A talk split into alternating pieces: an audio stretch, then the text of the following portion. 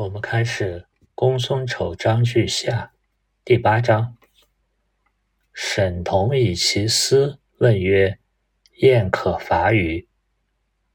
沈同是齐国的一个大臣，以其私就是在私下里去问孟子。这里这个“私”字可以看作是私下的私人的角度。那我们看这个“私”的字形。它的右边这个形状像一个大臂和小臂弯曲、手向内的形状。左边呢是很多禾穗，代表庄稼。那意思就是把粮食、庄稼、庄稼吃的占为己有的这么一种形态。那与它相反的是“公共”的“公”字，“公共”的“公”字上面有一个八倍。相反的一个像两边的形状，意思就是跟私正好相反的行为，就叫公，就是不占为己有。那这个沈同呢，他私下里问孟子对燕可伐羽的意见，合不合适去讨伐燕国？孟子曰：可。他的理由是：子快不得与人焉，子之不得受焉于子快。这个历史背景我们前面也讲过，子快就是燕王，他把他的王位呢让给了他手下的国相子之。禅让呢是以前尧舜禹的一种美德，后来的帝王有很多都想仿效。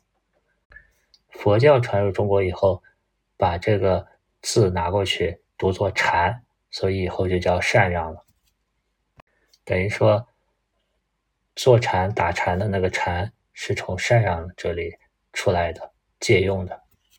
那实际上后世帝王的禅让跟最早尧舜禹的禅让已经不一样了。尧舜禹他们说的禅让呢，它是有一个公天下的概念，认为天下是大家的，它有一个公心，所以他在禅让过程中十分考虑民心向背。那后世呢？他的传位呢，已经变成血缘家族内部的一个传位，所以有一种说法就把尧舜禹的禅让叫做外禅，是让给外星人。后来帝王这种传给自己的孩子或者兄弟亲戚，叫做内禅，就是内部禅让。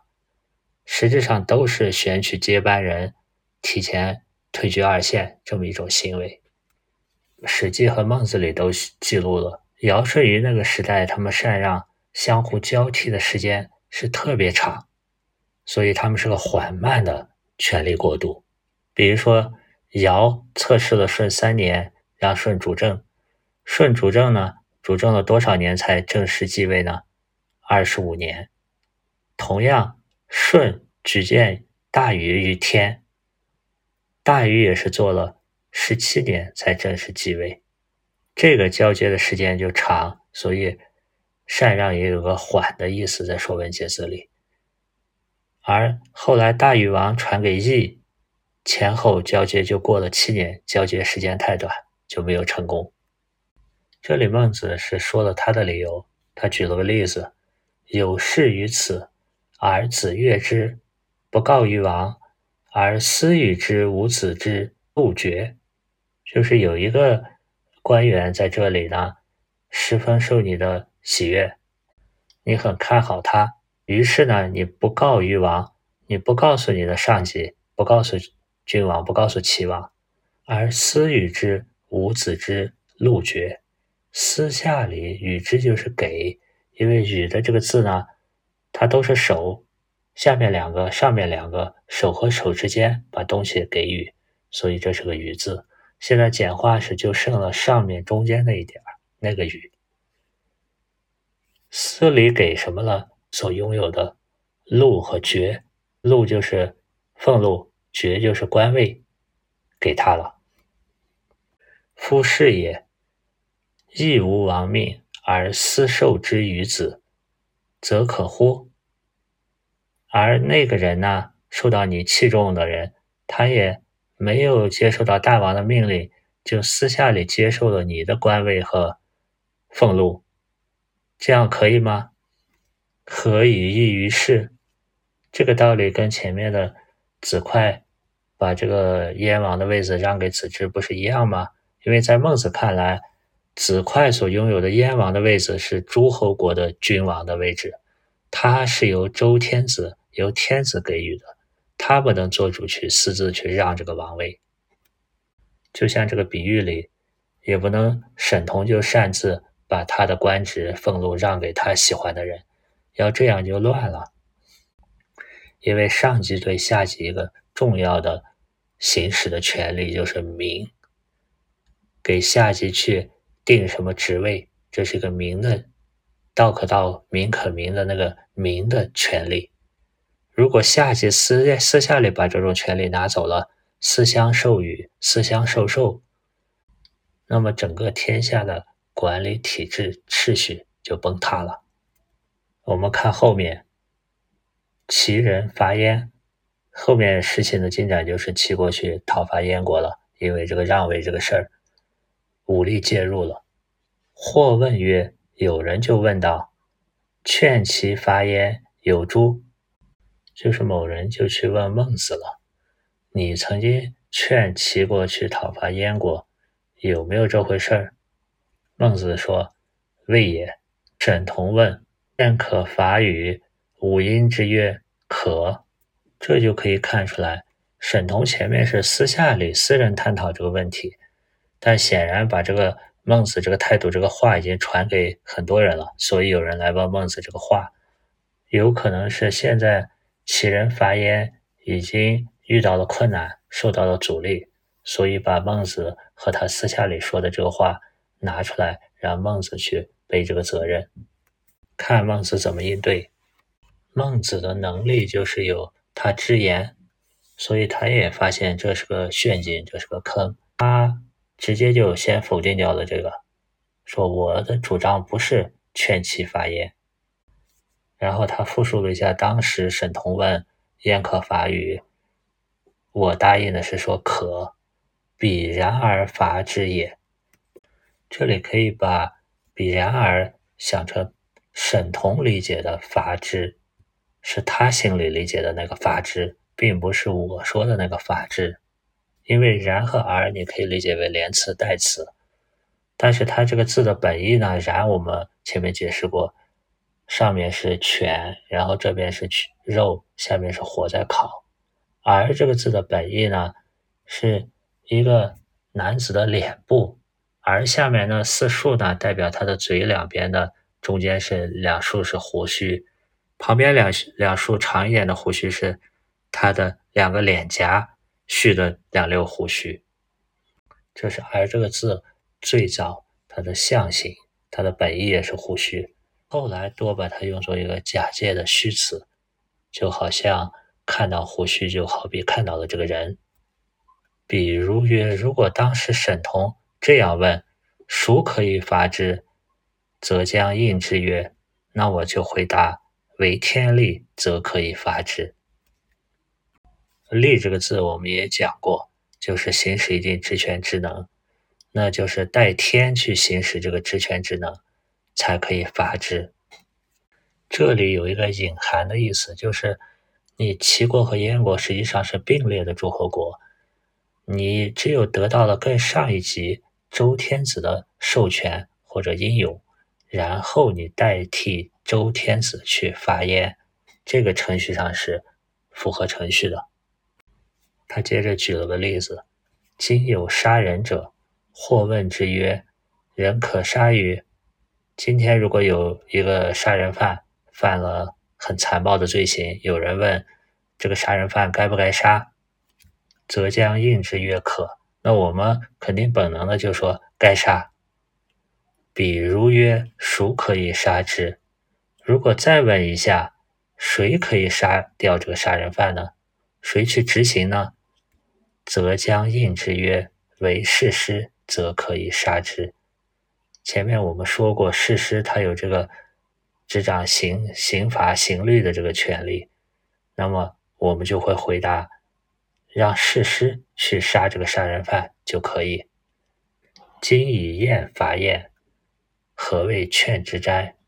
明明是以齐伐燕，为什么这里说以燕伐燕呢？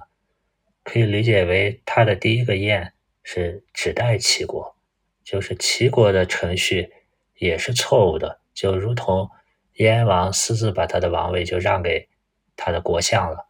那齐齐国呢，私自就也没有征求上级的同意，就去打燕国了。何为劝之战？这有什么好劝的呢？他们的行为都差不多。从这一段，两个主要的战争当事人。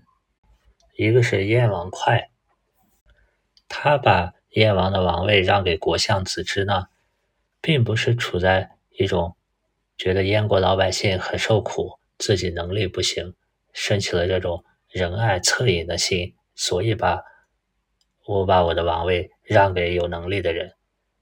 根据记载呢，他更多是一种求这个名，后来又经过一些说客的鼓动，他等于说为了博这个。好名声呢，让燕国反而先是陷入争夺王位的内乱，因为他的继承人，他的皇子跟这个子之他指定的这个就开始互相争了。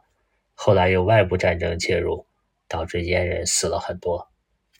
那另一个当事人呢，就是齐王。齐王考虑的更多是一种利益，他一开始伐不伐燕，就是从。国力对比上，他考虑是能不能打得过我取还是不取。他不像孟子说的，孟子的考虑的出发点是取之而燕民悦，则取之；取之而燕民不悦，则勿取。可以看出来，齐王他不是从一个恻隐之心为出发点去考虑该不该去发言的。我们接着看第九章事情的发展。燕人叛，王曰。武圣残于孟子，这里那个燕人叛的叛是通那个反叛的叛。王曰：“武圣残于孟子，惭是惭愧。为什么齐王要说他觉得很愧对孟子，很惭愧呢？因为在前面孟子说过，烟民悦你才可以去争，否则叫形势要运转了。”因为你是去解救烟民于水火之中的，如果你让他更加水深火热，情况就要反转了。但是齐王派过去的军队呢，把老人和孩子都绑架绑走了，把燕国的国之重器掠夺走了。所以孟子当时劝他：“你赶快停止这个行为，你赶快下命令返还他们的老人和孩子，返还他们这些重要的宗教器物。”然后呢，谋与燕众和燕国的人民一块儿去商量，治君而后去之，选一个新的燕人做国君，然后你退回来，则有可及之也。那么还为时不晚，亡羊补牢，因为当时情况已经不太好了。这是第十一章梁惠王章句下最后孟子说的方法。那么齐王呢，没有及时采取措施。导致的燕国的人民大量反叛，后来齐国攻打燕国两年以后，燕人就纷纷各地开始造反，然后他们燕人推举的太子平为王，也不是齐王所拥立的势力，所以齐王这里说他觉得很惭愧，面对孟子，因为没有听孟子的话，劳师动众去打了一场仗。没有获得很多好处，反而树立了一个敌人。因为新选出来这个燕国的国君太子平，也不是齐国人把他推出推上去的，而齐国在当时的情况下只能撤兵。这时候，齐王身边的奸臣就出现了。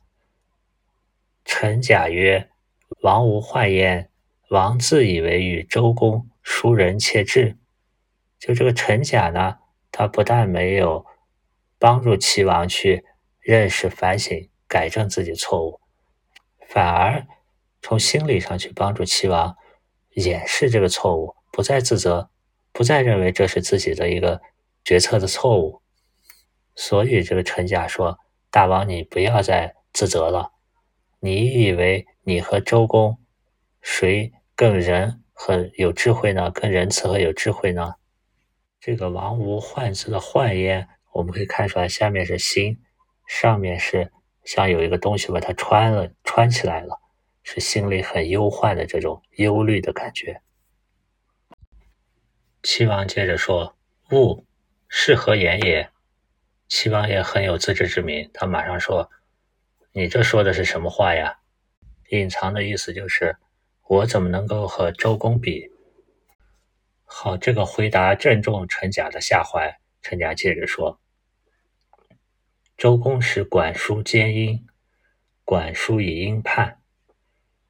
周公命令管叔去监管殷的。”这一块地方，主要是管理殷商的就地救民这一这一部分。管叔以殷叛，管叔借助殷地的力量、人民来反叛。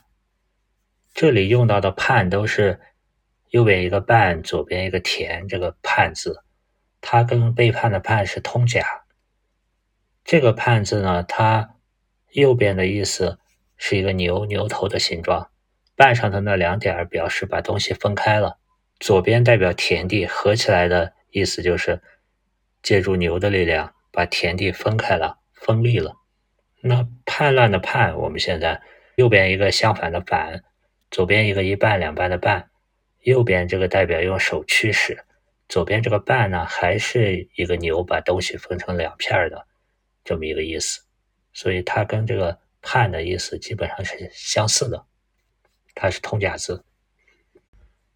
陈甲接着说出了这个两难的一个判断：知而使之，是不仁也。如果你知道管叔他后面要叛变叛乱，你还任用他，那你是不仁慈的，因为后面这个叛乱会导致百姓死伤。不知而使之，是不智也。如果你不了解管叔，对这个人认识的不够深。那你就去使用它，他后面又叛乱了，是不智也，是不智慧的行为。仁和智，周公谓之尽也，而况于王乎？仁和智的这种判断行为，周公还没有做到极致呢，更何况大王您呢？另外，这个陈甲还自告奋勇说：“假请见而解之。”我请求去见孟子，去解释一下，大王你是一时失误而已。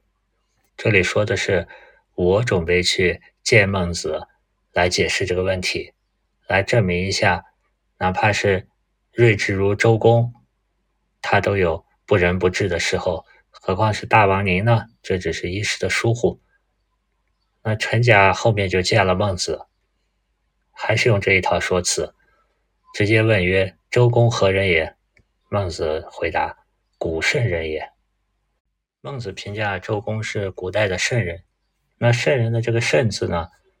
它上面是一个口一个耳，口可以把它看作是代表一些言语、行为举止，它是符合道德的。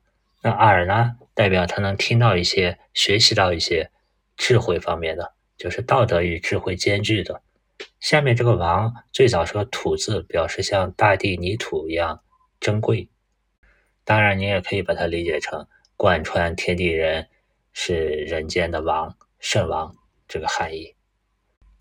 紧接着，陈甲继续挖这个坑，他接着问：“使管叔兼音，管叔以音判有诸？”他命令管叔去管理音的这个地方，后来管叔又。借助阴人的力量反叛，有这回事吗？孟子回答的很简略，然有。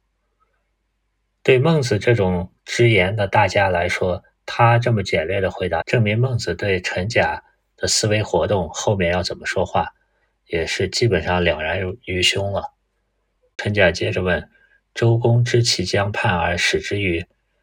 周公事先知道他要叛乱而任命他吗？”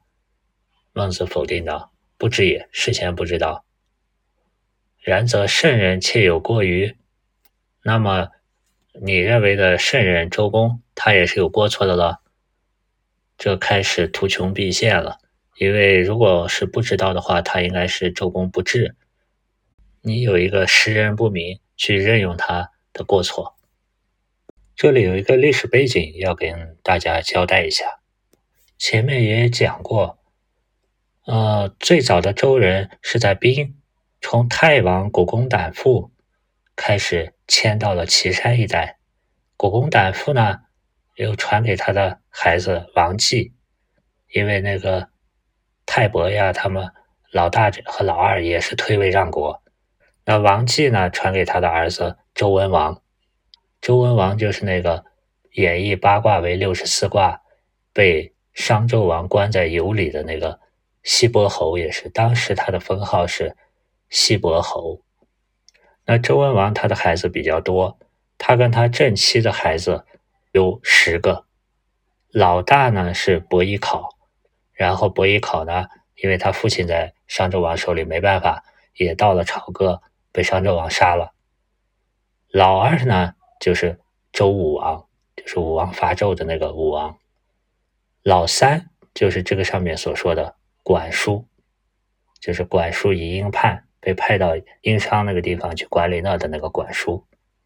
老四呢，就是有名的周公，周公旦。老五叫蔡叔，剩下的老六曹叔正则，老七陈叔武，老八霍胥处。老九康叔，这都是后面了，剩下的都比较小，总共有十个，属于和武王同父同母的兄弟。那武王在打完商殷商以后，伐纣以后，他是老二，他分的老三在管的这个地方，分的老五在蔡的这个地方，所以后来以这两个地名称他们为管叔、蔡叔。他们的任务是监督管理。殷商的这一块地方和他殷商的百姓，包括商纣王的儿子武庚，那封老四周公旦在鲁辅佐天子，就是周公，离的那个比较近。等到武王去世的时候，他的儿子周成王还比较年幼，就由周公主政。武王和周公等于说是以前文王的老二和老四。管叔和蔡叔呢，等于说是以前文王的老三和老五。那老二死了以后，将来再让老二的儿子周成王继位。那这样老三和老五呢就不服，他们就以殷商勾结殷商的旧民叛变了。这个历史背景就这么一个关系。孟子这里解释：周公弟也，管叔兄也。因为周公是排行老四，管叔是他的哥哥，排行老三。周公之过不亦宜乎？那周公的这个过错不是一个很自然的行为吗？不亦宜乎？且古之君子过则改之，今之君子过则顺之。结合我们前面说的背景，管叔是周公的哥哥，他的资历在武王死以后是文王最大的儿子，而且他本身就在管的这个地方监督着殷人、殷殷地。那周公在摄政以后，他为了周的政权稳定，他必然要暂时保持延续这种政治格局。而且，为什么说周公是过则改之呢？管叔、蔡叔勾结商纣王的儿子武庚叛变以后，周公就去平了叛，把管叔和武庚也处死了，蔡叔也流放了，等于说他解决了。武王时期的政治遗留的问题。今之君子过则顺之。周公是把武王在位时期的政治遗留历史遗留问题、政治遗留问题解决了。但是你现在的齐王呢？你犯了过以后，反而不改，就这么将错就错，顺其自然。古之君子，其过也，如日月之时。民节见之，及其耕也；民节养之。就以前的古时候的君子，他们犯的过错是明明白白拿出来，就像日食和月食一样。这个日月之时指代的是日食和月食，因为在古代这个是很独特、很明显的天象，所以百姓民皆见之，及其耕也。等到他耕正了，民皆养之，老百姓都很敬重他。今之君子，今天的人们呢，其徒顺之，又从为之辞。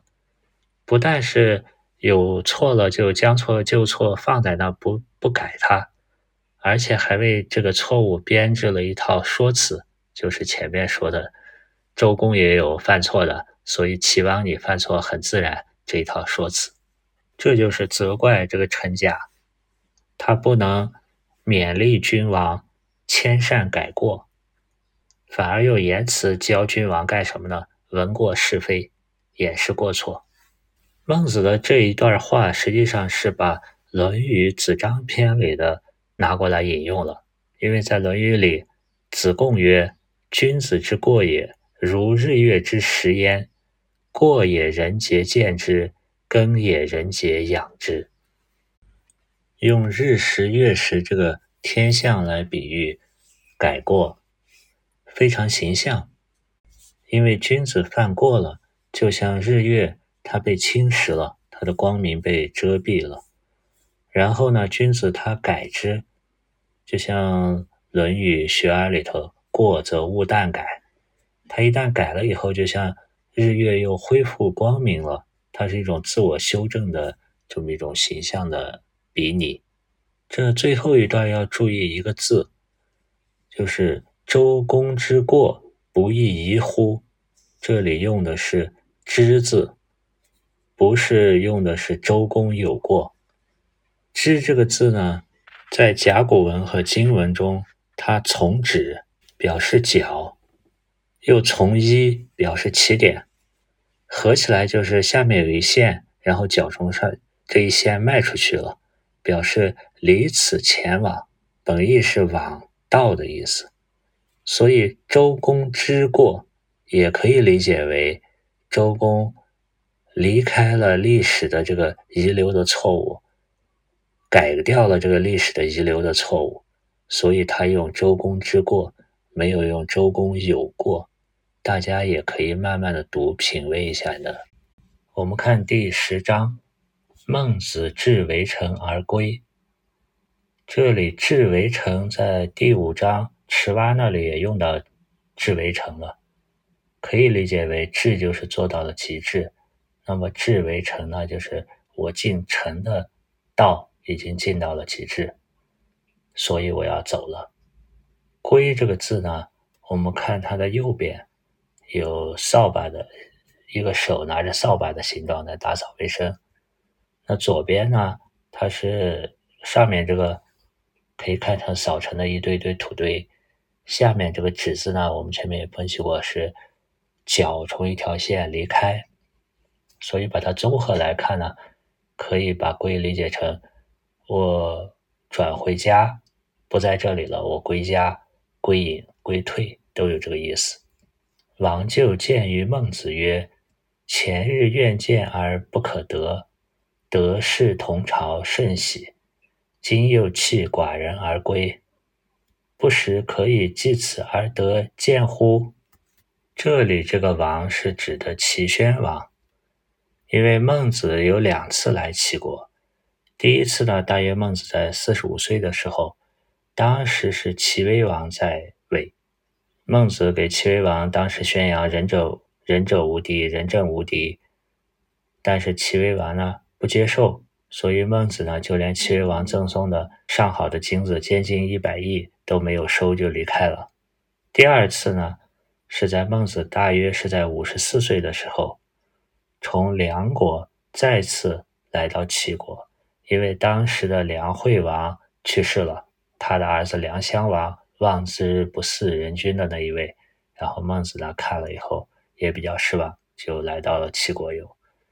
这时候，齐国的国君是齐宣王，大约是在齐宣王二年，他大概是在齐宣王八年，就公元前三百一十二年离开的齐国。当然，这个记录因为孟子七章里头没有记录具体的年份，史记里也比较杂，有说六年的，有说在齐国待了八年的都有，反正待了好几年。那孟子说要走。齐宣王就亲自过来给孟子说：“前日愿见而不可得，就是我以前没有来，没先生没有来的时候，我想见你而没法见到。得是同朝，这个得是和同朝可以断开，得以侍奉先生，得以同朝，甚喜，很高兴。今天你又弃了我，抛弃这个弃字，我们看一下上面这个。”像这个充满充的上半截，充我们讲过，充就是从一个幼儿婴幼儿变成一个成人，所以上面这个代表是一个婴儿的样子。中间这个呢，它是个象形的一个簸箕，一个盛小孩的这个筐，这么一个器具。那下面这个木呢，实际上它是最早画的是一双手，那就是一双手。拖着成小孩的东西，把这个婴幼儿抛弃了，所以这个是弃的字形的含义。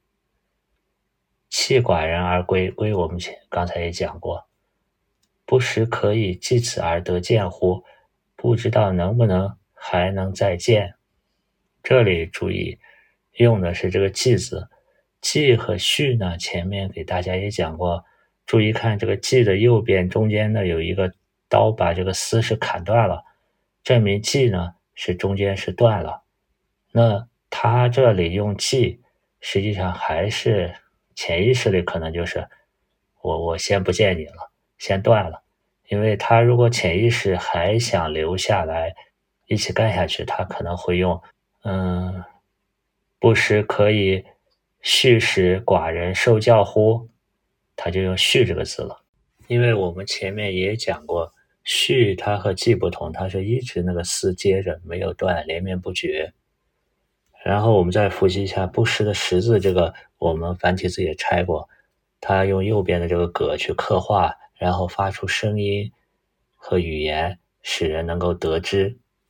孟子对曰：“不敢情耳，故所愿耳。”这个“不敢请耳”里面可以有不敢当呀，呃，太客气了，不劳您挂念。或者是我不敢奢求，这很多含义在里面。故所愿也，这也是我的想法。那这个所愿到底是，呃，同朝甚喜所愿，还是弃寡人而归呢？这里面就包含很多含义了。他日，王谓使子曰：“我欲中国而受孟子事，养弟子以万钟，使诸大夫国人。”皆有所惊事。石子是齐国的一个大臣，他给他的大臣说：“我准备中国，这里的中国和现在的含义不一样，他意思差不多是在我齐国中间画一块地方，而授予孟子室，给他做房屋建房，相当于现在封房，养弟子以万钟。”再给他一些安家费，就是让他能够养养他养弟子，用给多少呢？给万钟，万钟如果折成现代来说，大概是百万、千万数量级的了。使诸大夫国人，使我手下的诸位官员以及齐国的人，皆有所惊视。惊呢，有敬重的意思；士呢，有效法的意思。因为这个金字。它的左边是个毛的兵刃的这么一个立在这的样子，所以它会让人把嘴巴闭住，噤若寒蝉，有敬重的意思。那么士呢，它的字形里是个木匠照着样子去做工，这么一个意思，所以它有效法的意思。那从“节有所惊事”这句话里可以看到，齐宣王。他挽留住孟子以后，他对以后怎么用孟子的一个真实的想法，就是把孟子摆在那作为一个样子，然后去让大家学，然后同时呢，起到一个什么作用呢？能够便于他统治他的下面的诸大夫和国人，实际上就是巩固统治、固化他们的思想，借儒家的这种教化作用。来教化他手下的大夫国人，让他们都大臣就有个大臣的样子，老百姓呢就要学会顺从。他没有说要用孟子仁政的这些，也没有说要用孟子来相国或者治宰一方。他帝王的心理内在还是推崇法家那一套见效比较快的霸道的做法，对孟子推行的仁政王道这一套做法，从内心他还是不相信、不敢用。但可能他对孟子经过这几年也有一定的了解，他觉得以孟子的个性，恐怕他这样说，孟子不会答应，他脸面上不太好好看，他就让他的大臣去说。他的大臣石子呢，又托了臣子以告孟子。这个臣子就是前面问，呃，为什么齐国不要金，到薛国要金？这个陈真。那石子为什么要托陈真呢？可能石子也不愿碰这个钉子，他私下里让陈真去问问孟子的想法。但这种人托人，人又托人，实际上跟儒家的内心的诚、外在的信。已经有所偏离了。臣子以十子之言告孟子，孟子曰：“然，夫十子悟之其不可也。然就是好的，知道了。十子哪知道这样是不可以的？如使于欲富，这个于是文章里对我的自称。我们前面讲过，如果我想追求富贵、富有。”辞十万而受万，就前面还有接受十万中的机会，我都推辞了，现在又来接受这个万中的待遇，是为欲富乎？这难道就是为了求财吗？这里就点明了，我不是欲富，他的本意应该是他的道不得行，道没有行，他的义也不可以使他再留在这了，留下来。就是做朱大夫和国人的一个经饰而已，吉祥物摆设。仔细的反复读这个孟子去其前后的文章，你就可以发现，他走应该是经过了种种努力，最后唯一可以做的事情了。因为如果齐王诱之以利益，你留下来了，那也就是做一个齐国的经饰而已。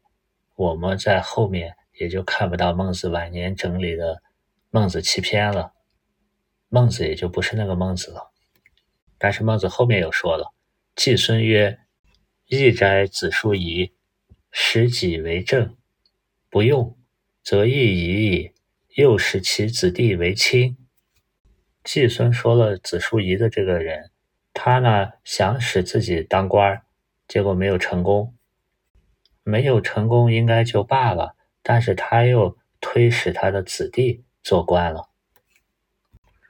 人亦属不欲富贵，而独于富贵之中有私垄断焉。人都是想要富贵的，而偏偏独欲就是偏偏在求富贵之中有私垄断者。有人想私自，私这个字我们也讲过，他是想把呃。禾苗呀，什么都用手拿过来，拿回来抱在自己怀里。垄断这个词儿跟现在这个上面一个龙，下面一个土，那个垄断是同一个词。垄的这个字形，你想想，在一个或者是更高的土山岗，突然有一个断面，那么一个人站在那，断字呢是用斧筋把这个丝都砍断，那可以引申为。把持谋取一些富贵利益。孟子接着又说了：“古之为事也，以其所有，易其所无者，有思者治之耳。”最早上古他们这个解释就是以物易物，用我有的易我所没有的。有司呢，一些行政官员只不过是负责一些治安管理而已。最早还没有税收这个概念。但是有见账夫焉，这个见字我们前面跟贵字也分析过，见就是大家用格格、用兵格相争去抢那个钱财。那见丈夫呢，可以理解为有很贪婪的商人，必求垄断而登之，以左右望而往势利，人皆以为见。故从而争之。那这个贪婪的贱丈夫呢，他为了谋求独占利润，他就登高，登高左右望而网。这个网字跟那个网罗的网，它是同一个意思。那网的形状呢，像两边有两个棒，然后中间有个网，在水里捕鱼呀什么。因为网眼儿它中间是中空的，所以也代表一种内心的空迷惘。那天罗地网，罗这个东西它是个上窄下宽的一个这么一个形状，它主要是网鸟用的，所以叫天罗地网。人皆以为贱，故从而争之。人们都认为他很贪心，嗯，他为了谋求更大的利润，所以对他进行征税要。这个贱可以引申为贪婪、卑鄙，所以呢，征商自此贱丈夫失矣。对商人、对这些过度贪心的人开始征收税收，就是从这个贱丈夫想垄断的这个行为开始。如果我们把这一章前后贯穿读，是为欲富乎？前面回答完应该就差不多了。为什么没头没尾的加了这？指责这两个垄断的事情呢？第一个垄断实际上是行政权力方面的官员任命方面的垄断，这个本来是一个君王他重要的权力的体现，但是现在有一些官员他用他的子弟为亲，等于说私相垄断这个官职这种行为。那还有一些人呢，把持市场。垄断这个利润，想左右望而罔势利。孟子为什么提这两点呢？因为这两点就是现在齐国齐宣王面临最大的内忧，一个是内部有权臣，权臣垄断官吏市场；另外一个呢，就有商人垄断整个市场的利润。而孟子也在这提出对策。就不用择一义，对这些自己没有能力的，他不当官儿就行了，不要再任让他任命他的子弟继续当官了。对那些贪心的商人呢，要从而征之，就是对他们要征重税，因为他有垄断利润。在最早第一章就说过，能够弑万圣之君的，杀掉万圣的国君的。就是那些谦圣的大夫世家，那通过对他们垄断的政治权利以及垄断的经济权利的削弱，实际上可以提高、巩固、加强齐宣王的统治，达到国富民强。孟子是这里借回答，想把这个齐国现在存在的最严重的两个问题以及解决办法，通过石子能告知齐宣王。在警醒齐宣王。最后说一下齐人伐燕这一段历史，因为在梁惠王和公孙丑章大量的提到了齐人伐燕这一个战争，它实际上也是孟子在准晚年前后，当时各诸侯国之间非常关键的一件大事因为燕王哙他把君王之位让给相国子之以后，引发了燕国的内乱。到了子之三年，齐国又出兵攻破了燕国，燕王哙和子之呢都被杀了。同时，齐国也没有安抚好燕国的民众和贵族，燕国纷纷暴动。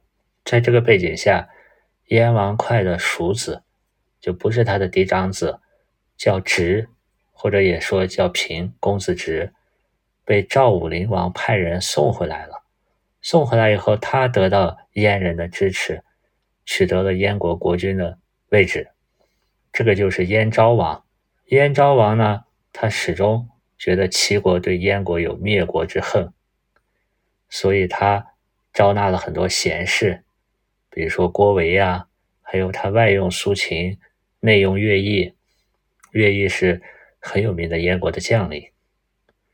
到他的继位的第二十八年。他派遣乐毅率联军，联合了当时的三晋、韩、魏、赵以及秦国、楚国，一块儿去攻齐，大破齐军，占领齐城，齐国的城池七十多座。